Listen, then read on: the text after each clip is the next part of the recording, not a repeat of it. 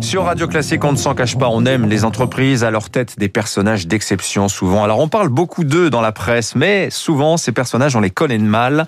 C'est un peu moins vrai grâce à notre invité ce matin. Bonjour Christophe Labarde. Bonjour Dimitri. Merci d'être avec nous. Vous signez ces jours-ci, c'est paru hier, Les Grands Fauves. Absolument. C'est paru chez Plon. J'ajoute que vous êtes aussi directeur général de la French American Foundation France.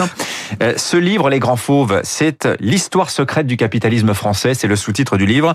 Ce n'est pas qu'un effet de manche, hein, parce que vraiment, ce sont des révélations sur 40 ans d'histoire du capitalisme français, sur un groupe d'amis qui parfois, souvent d'ailleurs, agissaient en meute, des fois s'entre-déchiraient. Ces amis, euh, on les, ce sont des noms comme Serge Kampf, l'ancien patron de Capgemini.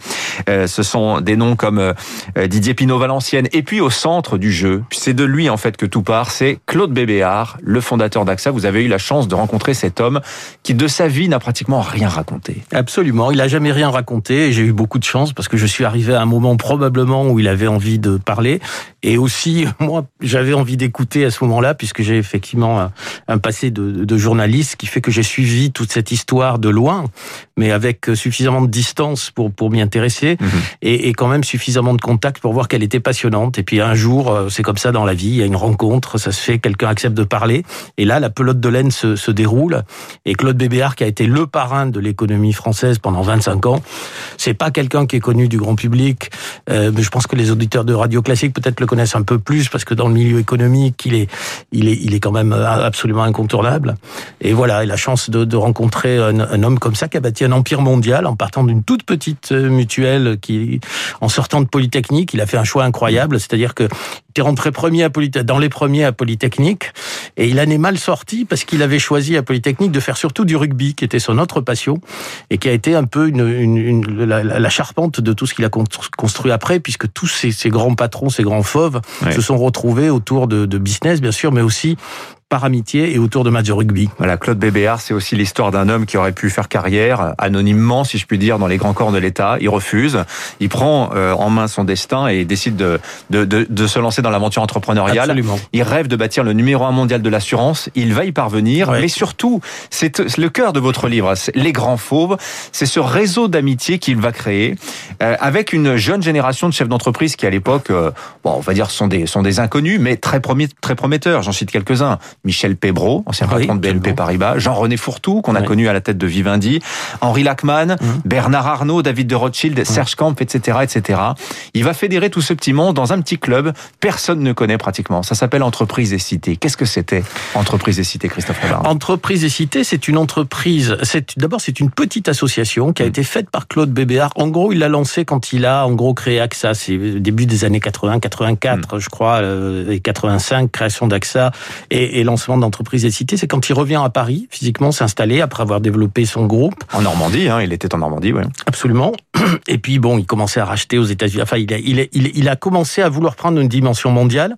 C'est une toute petite parenthèse. C'était le moment important où le capitalisme français est devenu international. Juste avant, il y avait un parrain, alors là que tout le monde a oublié, qui s'appelait Ambroise Roux. Mais cette époque-là, c'était le capitalisme un peu endogamique entre l'État, le public, le privé, et puis surtout très, pardon, un peu franchouillard, un peu entre, entre soi.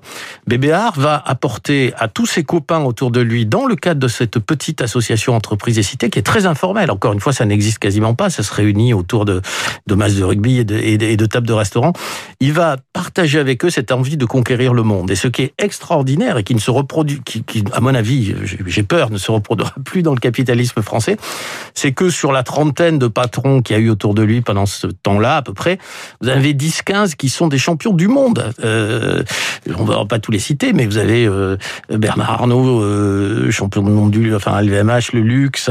Euh, vous avez Vincent Bolloré qui via Universal fait champion du monde de la musique. Serge Camp, vous l'avez dit, qui avait créé euh, Capgemini, leader mondial du service informatique. Ouais. Schneider, Sodexo avec Pierre Bello. Enfin, on peut, encore une fois, on peut pas tous les Thierry citer. Breton mais... aussi, hein. Pardon. Thierry Breton. Bien sûr, Thierry Breton ouais. qui a la carrière qu'on sait, qui maintenant est à Bruxelles. Mais voilà, tous ces gens-là vont faire des champions du monde. C'est ce que j'appelle d'ailleurs. J'ai trouvé l'expression après avoir écrit le bouquin. C'est dommage parce que sinon je l'aurais mis en tête de chapitre. J'appelle ça la mondialisation cocorico.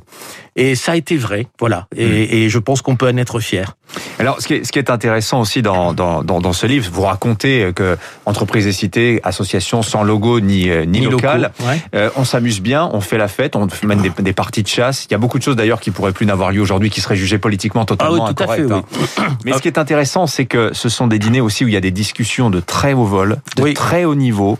Et ces batailles euh, capitalistiques dont on parle dans la presse, eh bien, vous, en fait, vous, vous avez eu la chance d'en avoir, d'avoir accès aux coulisses, puisque il y a des réseaux d'amitié qui ont joué très fort pendant ces 40 dernières années.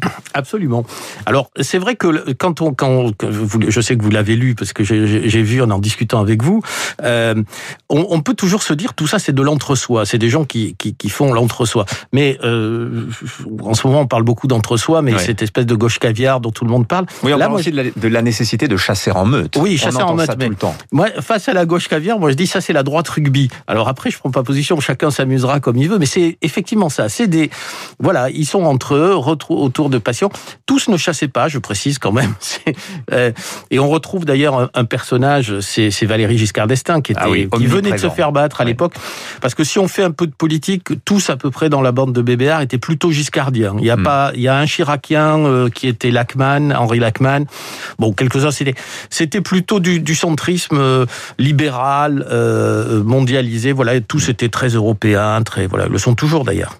Les Grands Fauves, Christophe Labarde. Je vous invite vraiment à le lire, c'est passionnant, ça se lit très vite en plus, mais vraiment, vous allez apprendre des tas de choses sur des grands noms dont vous lisez les noms tous les jours dans, dans la presse. Merci d'être venu nous voir, Christophe Labarde. Merci à vous. Effectivement, vous pouvez le voir comme un préquel de tout ce qui se passe, comme on dit au cinéma, de tout ce qui se passe aujourd'hui. Pour tous ceux qui ne comprennent pas ce qui se passe aujourd'hui, bah, j'espère qu'ils comprendront. Voilà, Merci beaucoup. Voilà, Veolia Suez, euh, Lagardère, tous ces conflits-là, et eh ben, ça, Absolument, ça, a déjà existé. Merci à Merci vous. À vous. 6h55, 3 minutes pour la